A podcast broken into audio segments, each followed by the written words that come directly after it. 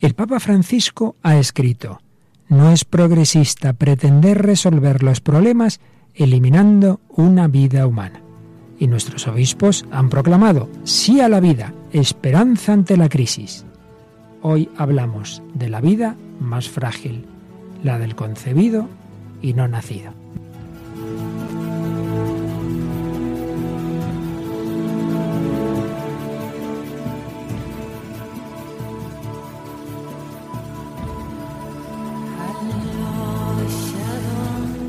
El hombre de hoy y Dios, con el padre Luis Fernando de Prada.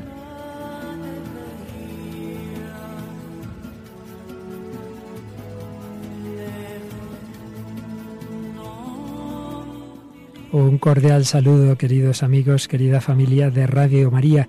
Bienvenidos a esta nueva edición del Hombre de hoy y Dios en que, como sabéis, estamos tratando del quinto mandamiento. Y precisamente hoy, 25 de marzo, día de la encarnación del Señor, jornada de la vida, porque para nosotros cristianos hay nuevos motivos más allá de los que tiene cualquier hombre para valorar la vida, nuevos motivos para valorarla, como es que el Hijo de Dios se hizo uno de nosotros, fue embrión, estuvo en el seno de María. Pues hoy, en este 25 de marzo, vamos a hablar de esa vida naciente y vamos a hablar de lo que la amenaza, como es el aborto.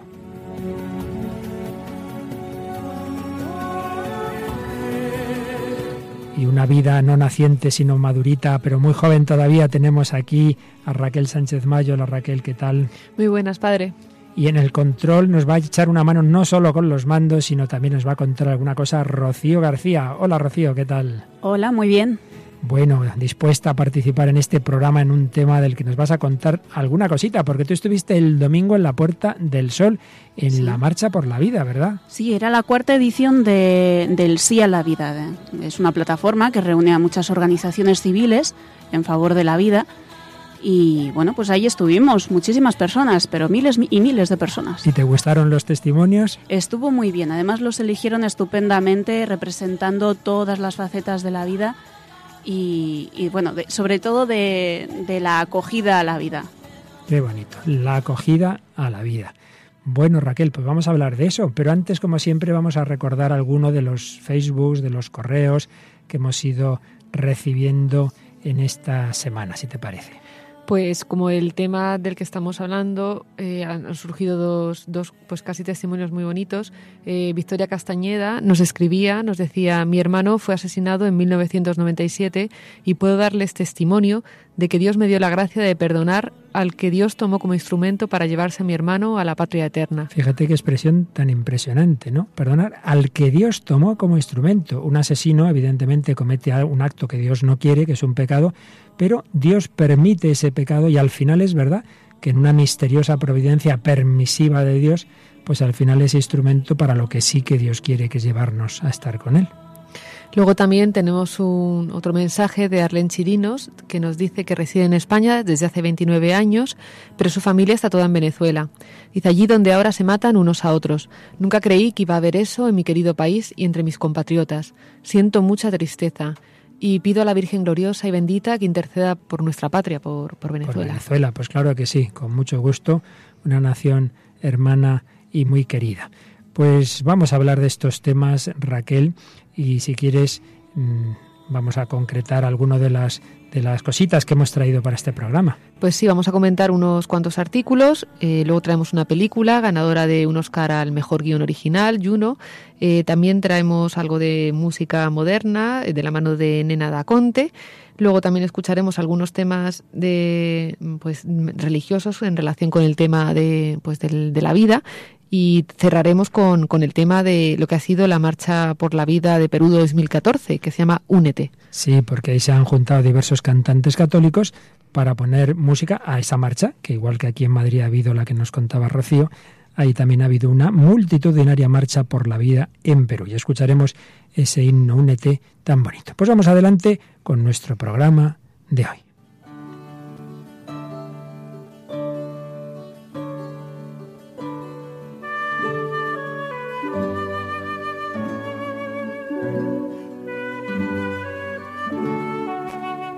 Cuál es el lugar más peligroso del mundo. Podríamos decir tal país, tal otro, tal barrio con fama de que te pueden asaltar. Pues quizá habría que decir una cosa muy triste. El lugar más peligroso del mundo es el seno de una mujer joven embarazada, sobre todo en ciertas edades, sobre todo en ciertos sitios, porque ahí hay unas probabilidades tremendas de morir. Y lo que tendría que ser el lugar de acogida, y lo que suele ser, gracias a Dios por supuesto, el lugar de acogida de la vida, en demasiados casos se convierte en un lugar peligroso, en un lugar en el que puedes morir. Y es que vivimos una época en la que la cultura de la muerte ha ido tomando más y más fuerza desde el inicio.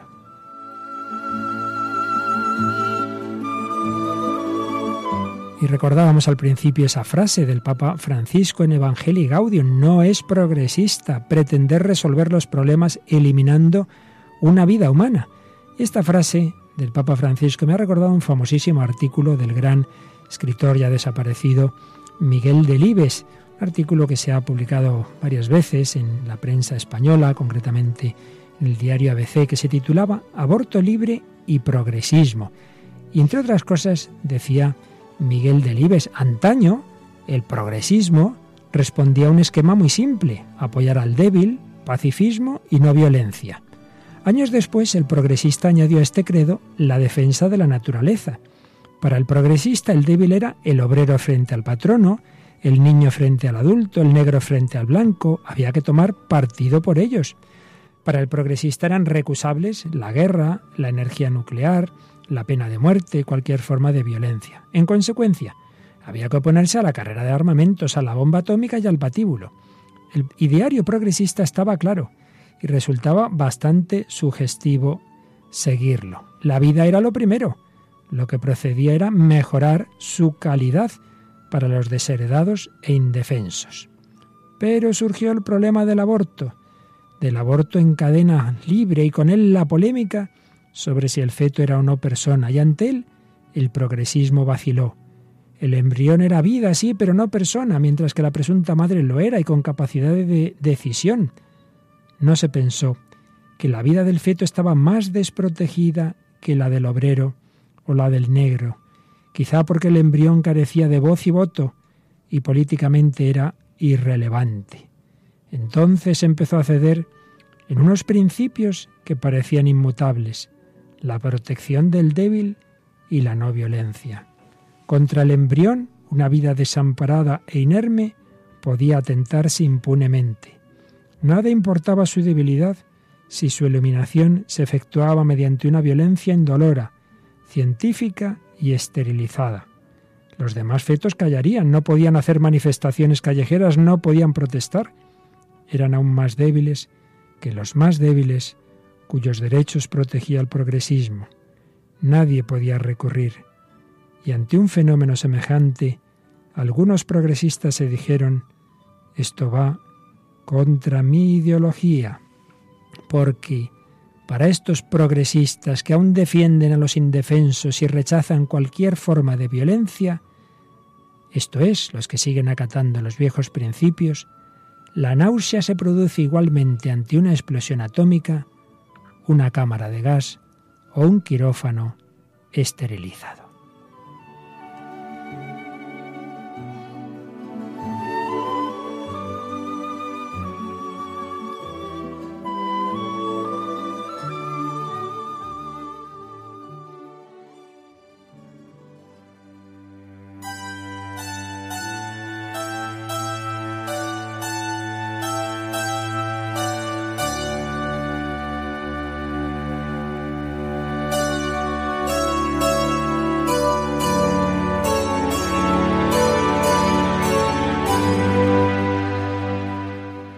Pues sí, si ser progresista es defender a los débiles, está claro que lo más progresista es defender a los más débiles, a los más pobres, a los más inocentes e indefensos, que son esos niños concebidos y no nacidos. La Madre Teresa en una famosa carta, que luego al final recordaremos, una carta que escribió al entonces presidente de Estados Unidos, Bill Clinton, decía esto, hay que enviar al mundo un testimonio de nuestra preocupación por los más débiles de los débiles es decir, por los niños que todavía no han nacido. La Madre Teresa sí que defendía el verdadero progreso. Pero cuando nosotros nos empeñamos en no ir al acorde con la ley de Dios, al final, pues eso va contra el hombre, va contra la familia, va contra la sociedad. Y en épocas de crisis y de crisis económica, pues muchas veces se pretende que solo esto se puede solucionar con medidas financieras de tipo estrictamente económico, lo cual está muy bien, pero se nos olvida que hay un tema previo muy serio, muy serio. Es que no puede funcionar una sociedad sin juventud, sin una nueva generación, una sociedad en la que cada vez hay más ancianos y menos niños y menos jóvenes, es una sociedad que va a su declive. Por eso, en la nota de los obispos de la Subcomisión Episcopal Española de la Familia y la Vida, se habla de la importancia de la natalidad y se ve el problema, el grave problema de ese bajo índice de natalidad de tantos países europeos. El Papa Benedicto XVI en Caritas Veritate hablaba de ello en una cita, en, en un número que cita este documento de los obispos españoles, como en muchos casos las naciones pasan a la decadencia a causa de ese bajo índice de natalidad. La disminución de nacimientos pone en crisis incluso a los sistemas de asistencia social, aumenta los costes, merma la reserva del ahorro, reduce la disponibilidad de trabajadores cualificados y además las familias pequeñas o muy pequeñas corren el riesgo de empobrecer las relaciones sociales y de no asegurar formas eficaces de solidaridad. Ciertamente es muy grave el que cada vez haya menos niños y eso desde luego no es progresista. Una sociedad sin niños, una sociedad sin jóvenes. ¿Por qué? Por esa mentalidad egoísta y antivida, esa mentalidad profundamente anticonceptiva que recurre a lo que sea, incluso también al aborto. Pues es necesario, es necesario un cambio de mentalidad eh, y de vida que permita ganar la propia libertad, dicen nuestros obispos, para donarse al otro, donarse a la esposa o al esposo, donarse a los hijos, donarse a los ancianos, donarse al que sufre. Una sociedad, ha dicho el Papa, que abandona a los niños y que margina a los ancianos, corta sus raíces y oscurece su futuro. Niños, ancianos, enfermos, discapacitados, los más débiles, deben ser nuestros predilectos. Y en cualquier caso, todos tenemos la misma dignidad. Toda vida humana tiene esa dignidad por serlo, por ser creados a imagen y semejanza de Dios. Y además nosotros como cristianos sabemos que una especial dignidad porque Dios se ha hecho uno de nosotros, se ha hecho hombre, se ha hecho embrión. Ha estado en el seno de la Virgen María. Defender la vida, valorarla, nos lleva al mejor progreso personal, familiar y social, mientras que ese envejecimiento alarmante de naciones que no creen en la vida, esas políticas de tantos lugares en que al final está prácticamente siempre el hijo único, dicen los obispos españoles, está provocando severas dificultades en la socialización del individuo. Pues fíjate Raquel esta, esta reflexión que yo nunca había caído. Tras dos generaciones de hijos únicos, no solo han desaparecido los hermanos, también desaparecen los tíos y los primos. La soledad puede volverse atronadora.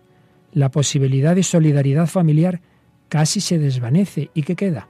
Solo queda el Estado. Un Estado quebrado ante las necesidades materiales y espirituales de las personas. Vaya progreso, ¿eh? Pues sí, pero bueno, es, una realidad que venimos viendo desde hace ya tiempo y bueno, pues como, como todo, ¿no? Si no cambia el corazón del hombre, pues, pues no cambia ¿no? la sociedad, por mucho que se pongan leyes, se pongan ayudas, ¿no? Hay algo, una llamada como más generosa que, que nos llama a cambiar, ¿no? Esta mirada interior.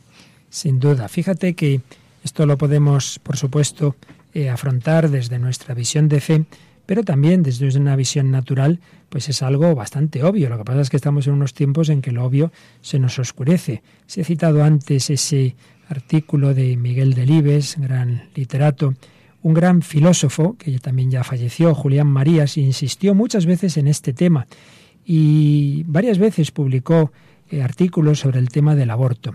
Y en una ocasión, en el año 94, él recordaba que después de la Segunda Guerra Mundial, en 1945, decía, hablé de la vocación de nuestro tiempo para la pena de muerte y el asesinato. algo tan terrible como cierto que había dominado el espacio de una generación desde 1930 aproximadamente. Del 30 al 1945 fueron años horrorosos, como todo el mundo sabe, en Europa y en el mundo, esa, esos genocidios terribles que hubo. Y en cambio, después de la Segunda Guerra Mundial hubo una década, unos 15 años, de recuperación del sentido moral de la civilización. Pero decía Julián Marías, eso no duró demasiado. Hacia 1960 empezaron ciertos fenómenos sociales inquietantes que no han hecho más que crecer y afirmarse. ¿Cuáles eran, según Julián Marías, esos fenómenos? El terrorismo organizado, muy organizado, primero. Segundo, la inmensa difusión del consumo de drogas. Y tercero, la aceptación social del aborto. No el que se haga un aborto en un momento, en otro, en unas circunstancias, sino la aceptación social del aborto. Y escribía en el 94 hay una manifiesta voluntad de ciertos grupos sociales de que se comentan abortos, de que el mundo entero quede contaminado por esa práctica, de que nuestra época se pueda definir por ella, como otras por la esclavitud o la tortura judicial. Pues si esto lo decía en el año 94, ¿qué diríamos ahora? En que ya parece que es un derecho que si lo quitas, estás quitando un derecho fundamental, el derecho a abortar, el derecho a decidir sobre la vida de otra persona, de la vida más inocente y más indefensa. Por eso decía Julián Marías que lo que se llama elección en el fondo es licencia para matar. Realmente un tema tremendo, que nos estemos cegando de tal manera que aceptemos que pueda ser un derecho. Y decía Julián Marías que es una gravísima amenaza para nuestra sociedad, el que lo aceptemos. Eh, no ya el que siempre ha habido pecados de todo tipo, sino el que nos parezca que no es un pecado, ni un delito, ni nada malo, sino algo normal. Hubo una noticia sobre unos jóvenes que fueron pues a, pues a informar en contra del aborto en la universidad en, en Madrid y cómo fueron, bueno, hay vídeos que se ve cómo fueron Vamos, eh, yo creo que solo les faltó pegarles, ¿no? no sé si, pasó. llegan un poco a empujarles, pero desde luego a insultarles y, bueno, y a corear consignas totalmente agresivas. Vamos a quemar la conferencia episcopal, por ejemplo, cosas parecidas. Cosas, cosas muy duras y además es que hablando con un, con un amigo, eh, pues profesor de la universidad, pues se quedaba alucinando, ¿no? De pensar que se supone que la universidad, que es un, eh, un sitio pues de diálogo, de dentro de que puedan ser, pues evidentemente mm, es un tema que como que que nos, que nos altera un poco, ¿no? Por, por la radicalidad, por, la, por la tristeza, ¿no? De la situación y tal, pues es impresionante, ¿no? Que esté pasando esto y, y yo recordaba, no sé si a lo mejor es una comparación un poco exagerada, pero yo creo que no. Yo estaba recordando los de la Rosa Blanca en, en, en Alemania, la Alemania, ¿no? y, y, yo pensaba, digo, estos chicos son un poco lo mismo, ¿no? O sea, son odiados por estar en contra de algo que la sociedad ha asumido como normal o que no se habla por miedo o lo que sea, y ellos están ahí dando un poco la cara, ¿no? Yo lo, recordaba, me recordaban totalmente a esto. Sí, sí. También es verdad, gracias a Dios, de que el primer país donde se legalizó el aborto, que fue Estados Unidos, también pronto y cada vez más han empezado los movimientos pro vida y lo mismo podemos decir de España y decir que también hay cada vez más una corriente de decir, pero estamos volviéndonos locos, esto no puede ser. Y a veces encuentra uno con películas, no necesariamente desde una perspectiva religiosa, mucho menos católica, pero que están en esa línea y hoy nos traes una de esas películas, ¿verdad? Sí, tenemos una película pues, muy simpática que se llama Juno, es una película del año 2007, una coproducción estadounidense y canadiense, eh, pues escrita por Diablo Cody, que se llevó un Oscar por esta, por esta, por esta cinta. Y nos narra la historia de, de Juno, una jovencita que se queda embarazada en un desliz. Adolescente. sí, adolescente, adolescente, sí. 16 años, 16, años tiene, 16 años tiene. Y, y, bueno, pues en un principio pues eh, se, ha, se, ha, decidido abortar, pero va a la clínica eh, abortiva y, y, entonces pues se encuentra con, con, una chica que le dice una cosa que le hace cambiar de idea. Entonces a partir de ahí pues tomará la decisión de dar en adopción al niño que, que va a tener. Y vamos a escuchar la escena de cuando llega a la clínica sí, abortiva. Ahí está una amiga que se está ¿no? manifestando eh, a favor de a favor de la vida y, a, y, en contra del aborto. Que está haciendo lo que se llama a veces hacer rescates, ¿no? Que son personas que se ponen a las puertas de clínicas, bueno, cerca de las clínicas abortivas, las puertas no dejan, y, y, intentan rescatar a esa, a esa madre que quiere cometer el aborto, rescatarla de eso que va a hacer, a darle razones, ¿verdad? Sí, y darle la, alternativas. Sí, sobre todo porque lo bonito de la película es que de una manera pues muy sencilla están hablando además de otra cosa, de clase, no sé qué, y e, ella con, pues de, de, un momento pues le sigue con su argumento, ¿no? De que no hagas esto y tal. Y bueno, la verdad es que narra de una manera muy, muy sencilla, pues un drama que es el aborto, pero, pero yo creo que de una manera muy cercana y muy, y no sé, y como muy cariñosa. Pues escuchamos ese momento en que se encuentran las dos amigas en la puerta de la clínica abortiva. Todos los bebés quieren nacer, todos. Hola, Suchin. Oh, hola, Juno. ¿Cómo estás? Ya sabes, bastante guay. bueno, ¿ya, ¿ya has hecho el trabajo para la clase de Words? No, aún no. Intenté trabajar en él anoche, pero me cuesta concentrarme.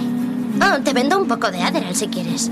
No, gracias. Dejo las pastillas. Una sabia decisión, porque conocí a una tía a la que le dio un ataque de locura porque tomó demasiados medicamentos juntos y se arrancó la ropa y se tiró a la fuente del centro comercial Richdale y le gritaba ¡Bla! ¡Soy un kraken del mar! Oí que fuiste tú. Me alegro de verte, Suchin. Tu bebé probablemente tenga un corazón que late. Puede sentir el dolor.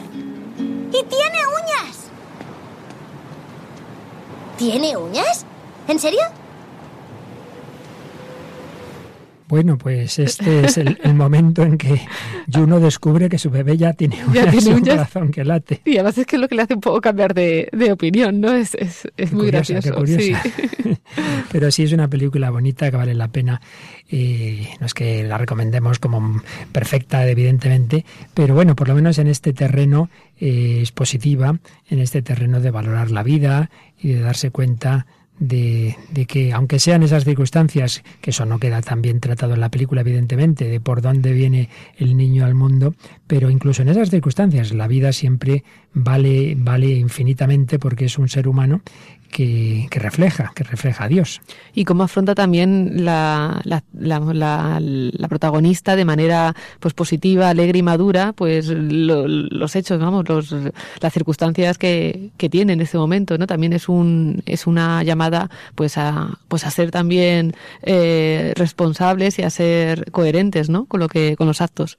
Pero antes de seguir, Raquel, vamos a aclarar una cosa que es un tema, yo soy consciente de que es conflictivo y es complicado, pero tenemos que decir algo. En el anterior programa estábamos diciendo que el quinto mandamiento prohíbe en todo caso el quitar la vida a un inocente. No hay ninguna excepción. Siempre que una persona mata directamente, conscientemente, libremente a un inocente, comete un pecado grave. Pero también decíamos que existe la legítima defensa. Es decir, cuando no es un inocente, sino alguien que está atacándome a mí, que me quiere matar, o a mi familia, o a mi nación.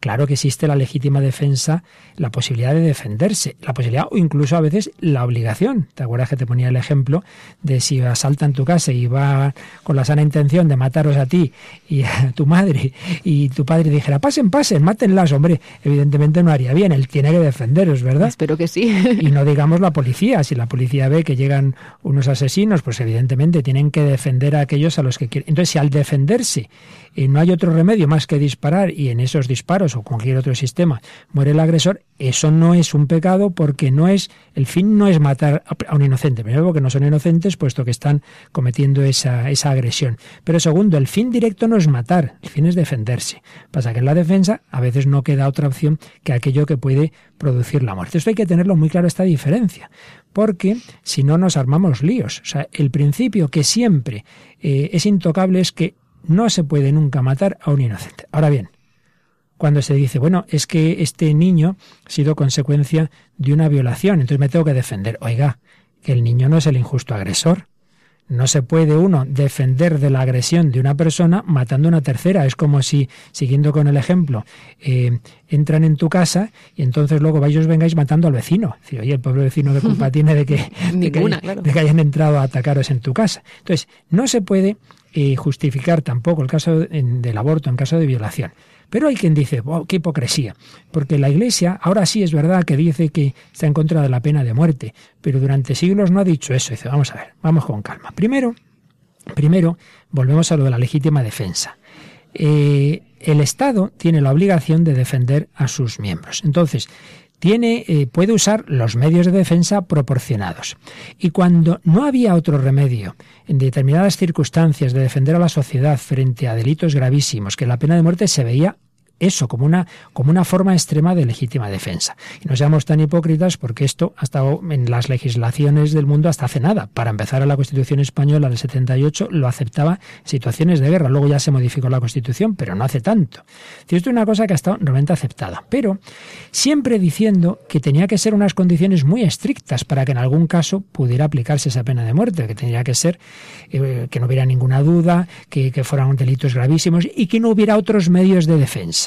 Claro, llegó Juan Pablo II y la encíclica Evangelium Vitae dice, bueno, es que esas situaciones de que no haya otros medios, hoy día las sociedades modernas que tienen sus sistemas penitenciarios, etcétera, claro que existen otros medios, ya no se puede decir, quizás se pudiera decir en otra época, en un momentos de guerra, en situaciones y que no había otra solución de defensa, pudiera ser, dice, pero hoy día esas situaciones ya no se dan. Y por eso no es que haya cambiado la doctrina de la Iglesia, sino que esas condiciones que siempre eran muy estrictas para que pudiera haber una legítima defensa de la sociedad, eh, de la autoridad pública frente a los agresores, esas condiciones hoy día no se dan, es muy difícil que se puedan dar, porque es difícil que hoy un Estado pueda decir que no tiene ningún otro medio de defenderse frente a los injustos agresores que eh, la pena de muerte. Por eso, eh, si vamos al Catecismo de la Iglesia Católica, la edición definitiva, que ya fue la que se redactó después de la encíclica Evangelium Vitae de Juan Pablo II,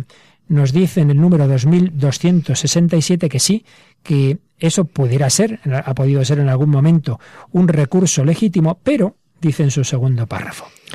Pero si los medios incruentos bastan para proteger y defender del agresor la seguridad de las personas, la autoridad se limitará a esos medios, porque ellos corresponden mejor a las condiciones concretas del bien común y son más conformes con la dignidad de la persona humana.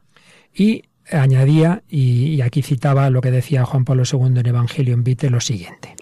Hoy, en efecto, como consecuencia de las posibilidades que tiene el Estado para reprimir eficazmente el crimen, haciendo inofensivo a aquel que lo ha cometido sin quitarle definitivamente la posibilidad de redimirse, los casos en los que sea absolutamente necesario suprimir al reo suceden muy rara vez, si es que ya en realidad se dan algunos. Esta es la cita de, Evangelio en Vite, de que esos casos suceden muy rara vez, si es que ya en realidad se dan algunos. O sea, es otra manera de decir que ya no se dan casos en el mundo de hoy en que no quede otra legítima defensa de la autoridad de la sociedad que eh, la pena de muerte. Por tanto, ahí sí que ha habido una no, un cambio, sino una profundización en esta doctrina de la Iglesia de decir, hombre, ya no se dan eh, condiciones en las que haya que llegar a ese, a ese extremo eh, tan tremendo que es la pena de muerte. Ya no se dan. Pero en cualquier caso siempre hay que distinguir que nunca será lo mismo el, el que se haya podido aplicar esa pena de muerte como frente a un asesino, frente a un terrorista, nunca será lo mismo eso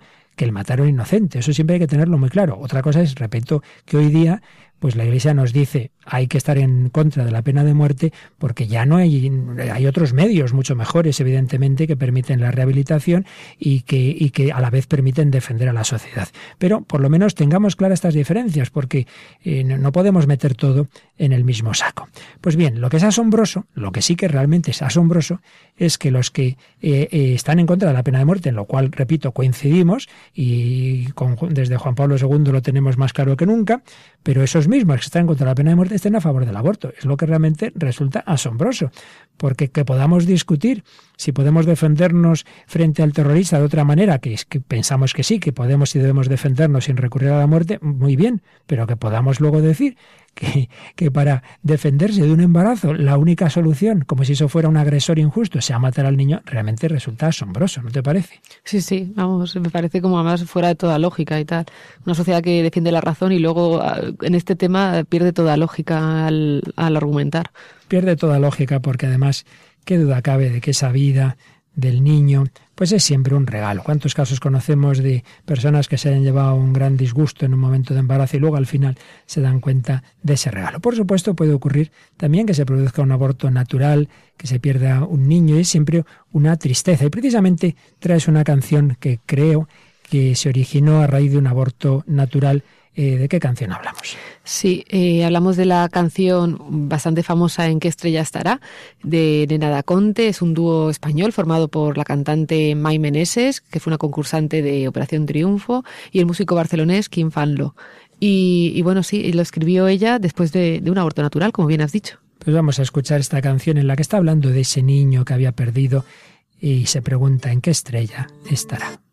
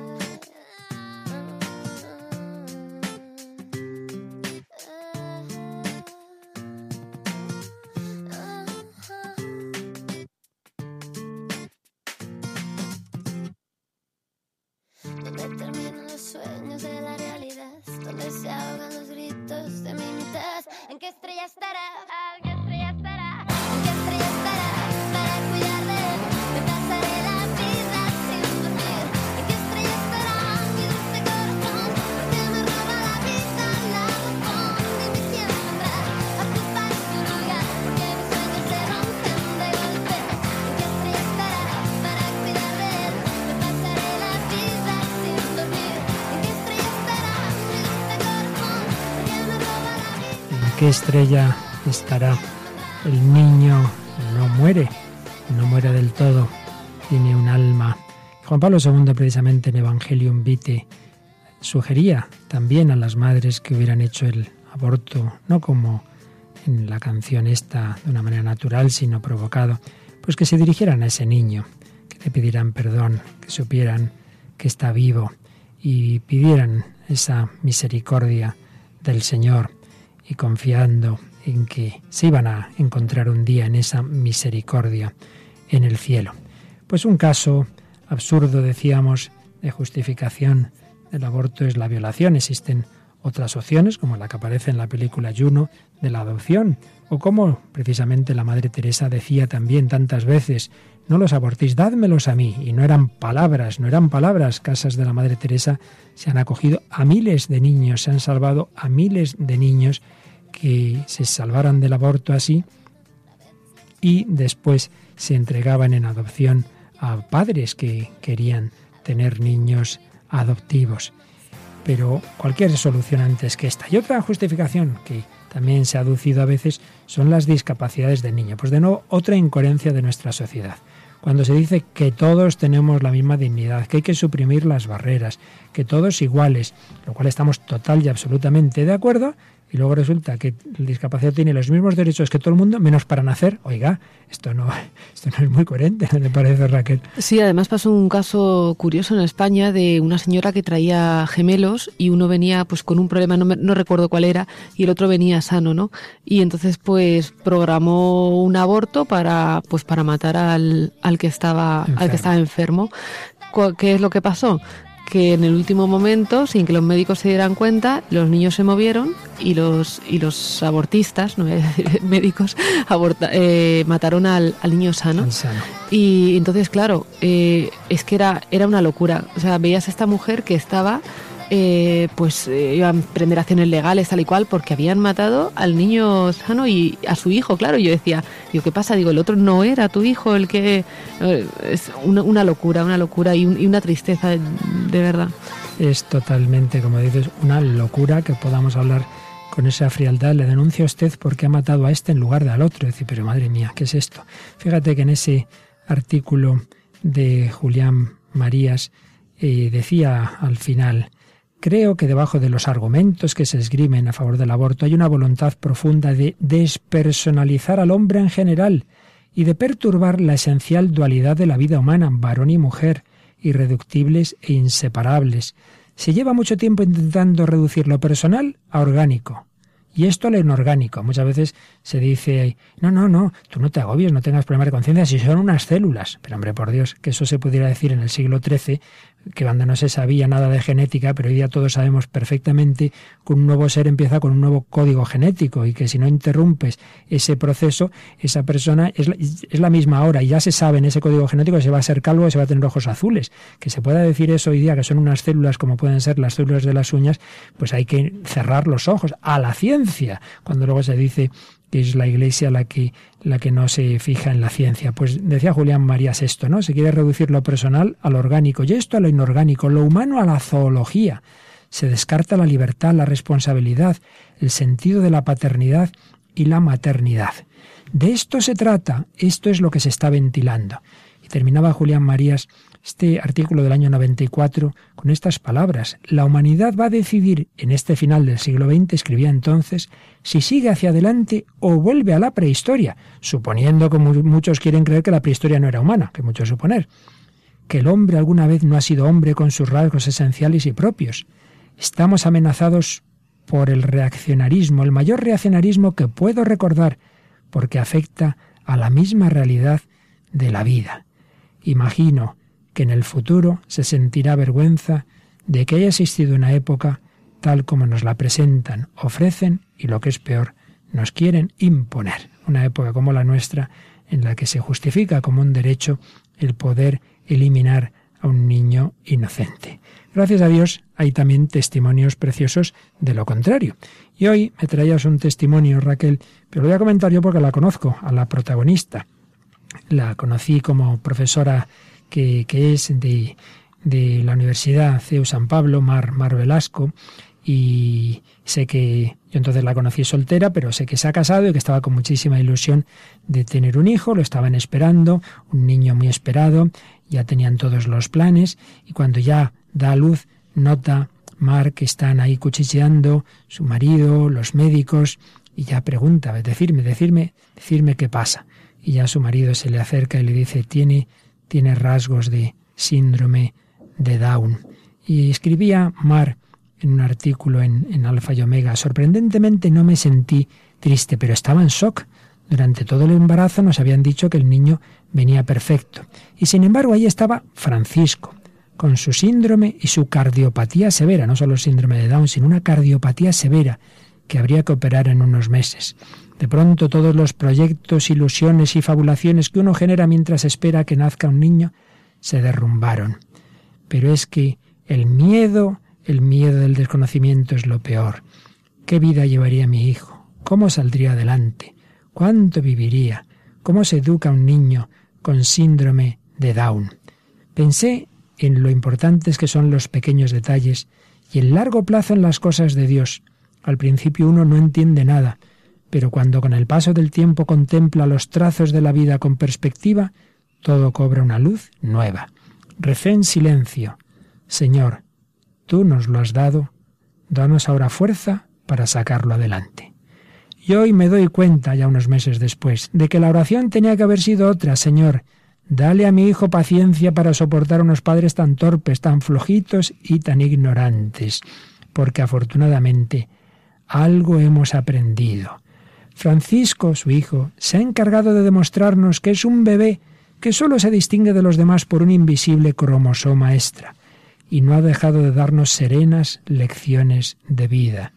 Francisco nos ha enseñado a no proyectar más allá del maravilloso día a día, a disfrutar mucho más de las cosas pequeñas, de los pequeños logros conseguidos con un mayor esfuerzo, como cuando intenta levantar la cabeza en una simpática lucha contra su hipotonía muscular nos ha enseñado a dar gracias a la vida, sin preocuparnos más que lo justo por lo que pueda ocurrir mañana. Y lo más importante, nos ha enseñado a conjugar el verbo amar y a desterrar el adjetivo perfecto en una sociedad competitiva que tiende a rechazar a los más débiles. Bonito testimonio, ¿verdad? Sí. es una maravilla, porque es que lo importante no es la eficacia y que seas un premio Nobel, lo importante es el amor, la capacidad de amar y de ser amado, y lo dicen todas las familias, bueno, el famoso Vicente del Bosque y su hijo, ¿verdad? Y tantas otras personas, algunas con títulos universitarios. ¿Cuántas familias que nos estarán escuchando que tengan un hermano, un hijo, un tío, ¿no? Síndrome de Down, y pues saben que es una bendición para la familia y hay quien los llama ángeles en la tierra, ¿no? O sea que hay una hay una, un aspecto que, que, tenemos que cuidar ¿no? de esto. Sin ninguna duda. La vida, el valor de la vida. Acabamos de escuchar esa canción que nos hablaba de un niño muerto, pero vamos a escuchar a un joven mexicano, al que conocí hace unos años, hijo de un famosísimo cantante mexicano, Emmanuel Hacha, y el hijo se llama Alexander Hacha de adolescente, típico ídolo de las adolescentes mexicanas y tal, pero también ha tenido un proceso de acercamiento a Dios muy fuerte y tiene canciones muy bonitas como esta sobre la vida que vamos a escuchar ahora.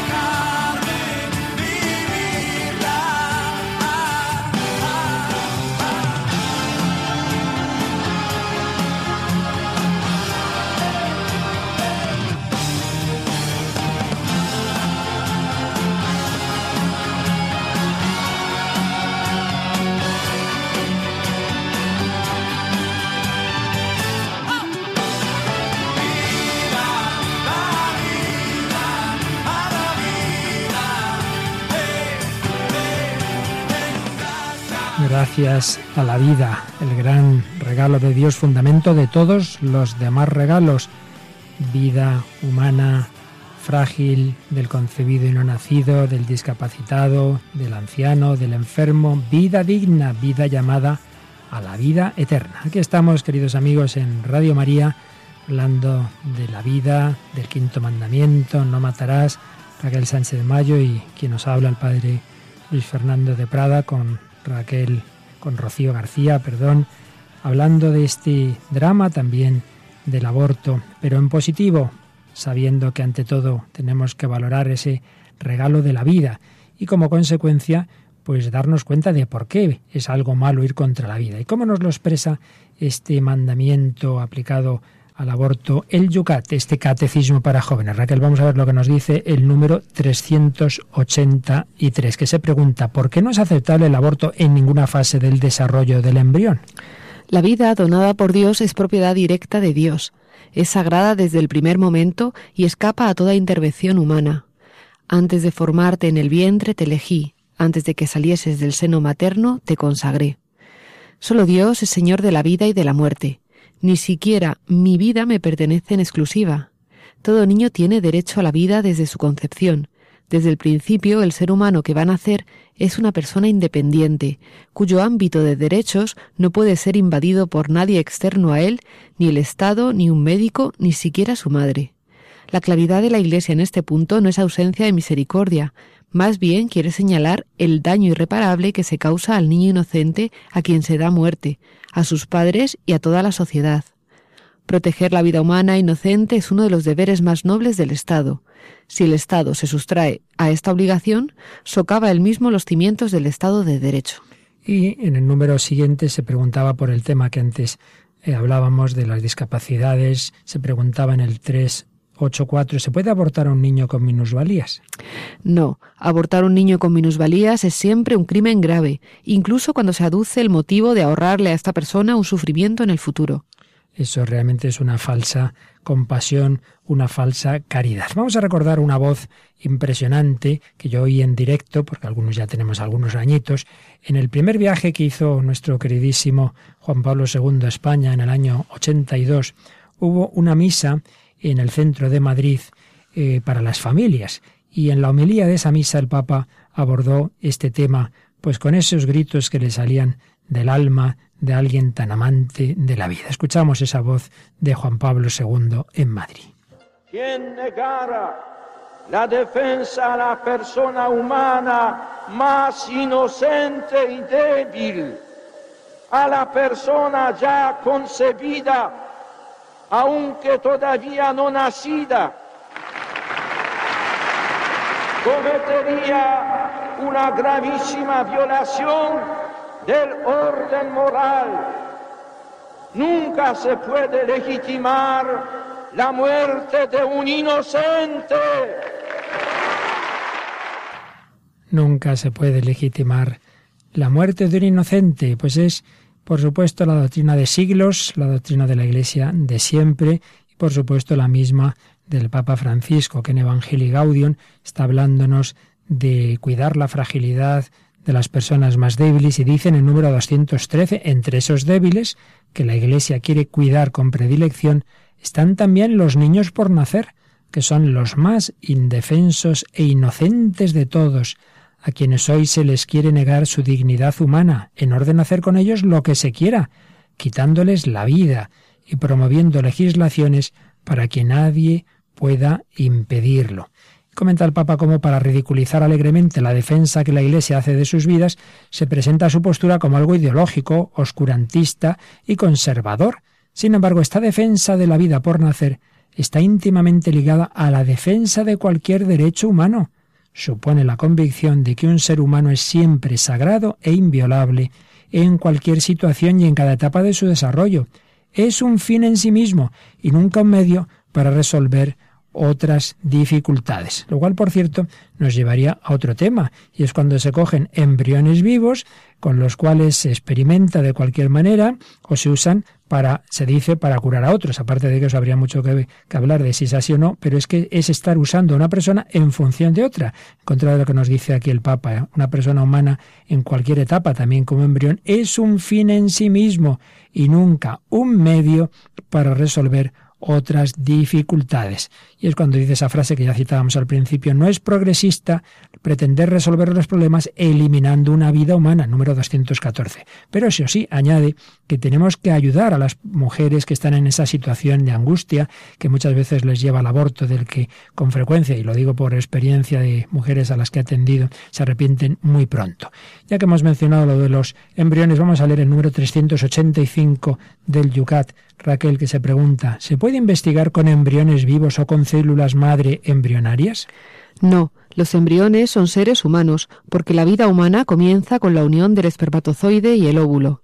Considerar a los embriones material biológico, producirlos y consumir sus células madre para fines de investigación es absolutamente inmoral y entra dentro de la prohibición de matar merecen un juicio diferente las investigaciones con célula madre adultas, porque éstas no provienen de incipientes seres humanos a los que se elimina. Las intervenciones médicas sobre un embrión solo son responsables si tienen como fin la curación, mientras se garantice en ellas la vida y el desarrollo íntegro del niño, y si el riesgo que comporta la intervención no es desproporcionadamente alto.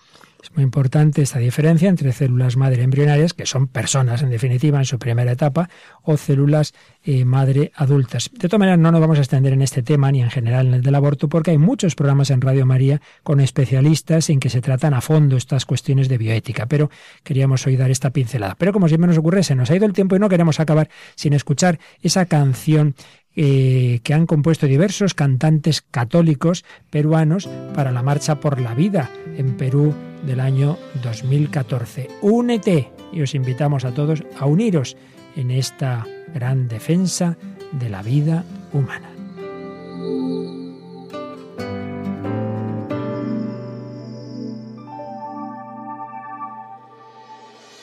Te invito a sacar a ese niño interior, a ver con los ojos sinceros de su corazón.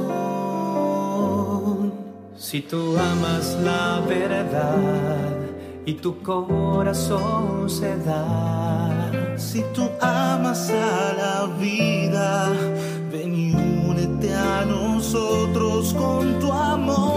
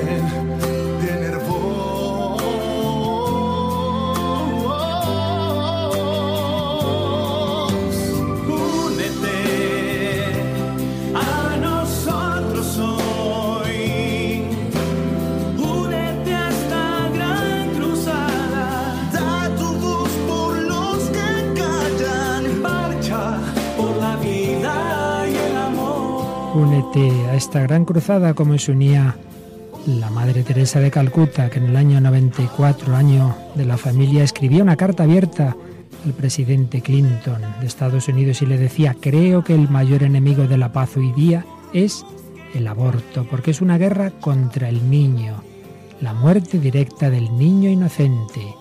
Si aceptamos que una madre mate a su propio hijo, ¿qué podemos decir de las personas que se matan entre sí? Todo país que acepta el aborto es porque su gente no ha aprendido a amar, sino que recurre a la violencia para obtener lo que quiere.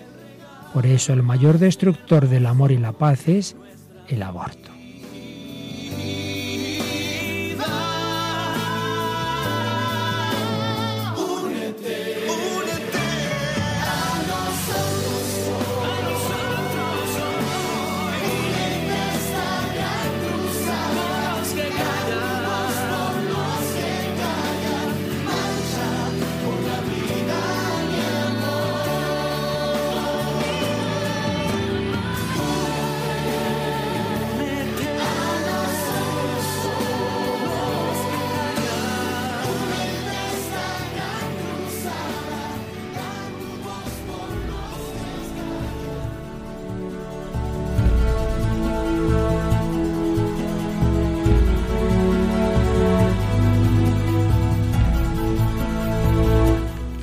Pues en este día de la vida, el día 25 de marzo, el día en que celebramos que el Hijo de Dios empezó a formarse ese su embrión en el seno de la Virgen María, hemos hablado de esa vida concebida y no nacida.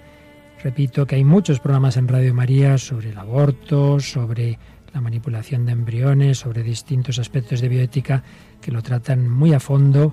Por ello tampoco hemos querido detenernos mucho, pero evidentemente teníamos que dedicar también un programa a este tema en nuestro comentario a este quinto mandamiento, sabiendo que el Señor todo lo que nos manda, todo lo que nos dice es para nuestro bien personal, familiar y social. Defiende la vida, defiende la felicidad en esta tierra y en la vida eterna. Bueno, Raquel, pues como siempre recordamos a nuestros oyentes cómo pueden escribirnos y comunicarse con nosotros. Pues al email el hombre de hoy y Dios arroba radiomaria.es o eh, también pues en Facebook eh, buscando en el buscador el hombre de hoy y Dios y dando a me gusta.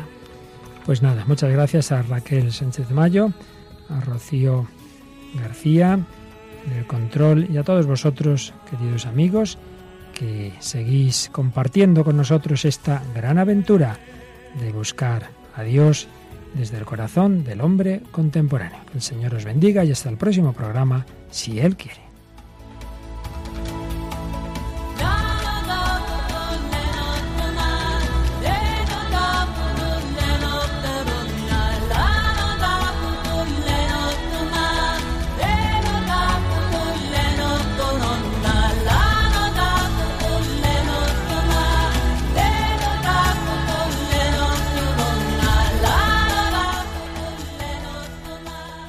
Así concluye El hombre de hoy y Dios, un programa dirigido en Radio María por el Padre Luis Fernando de Prada.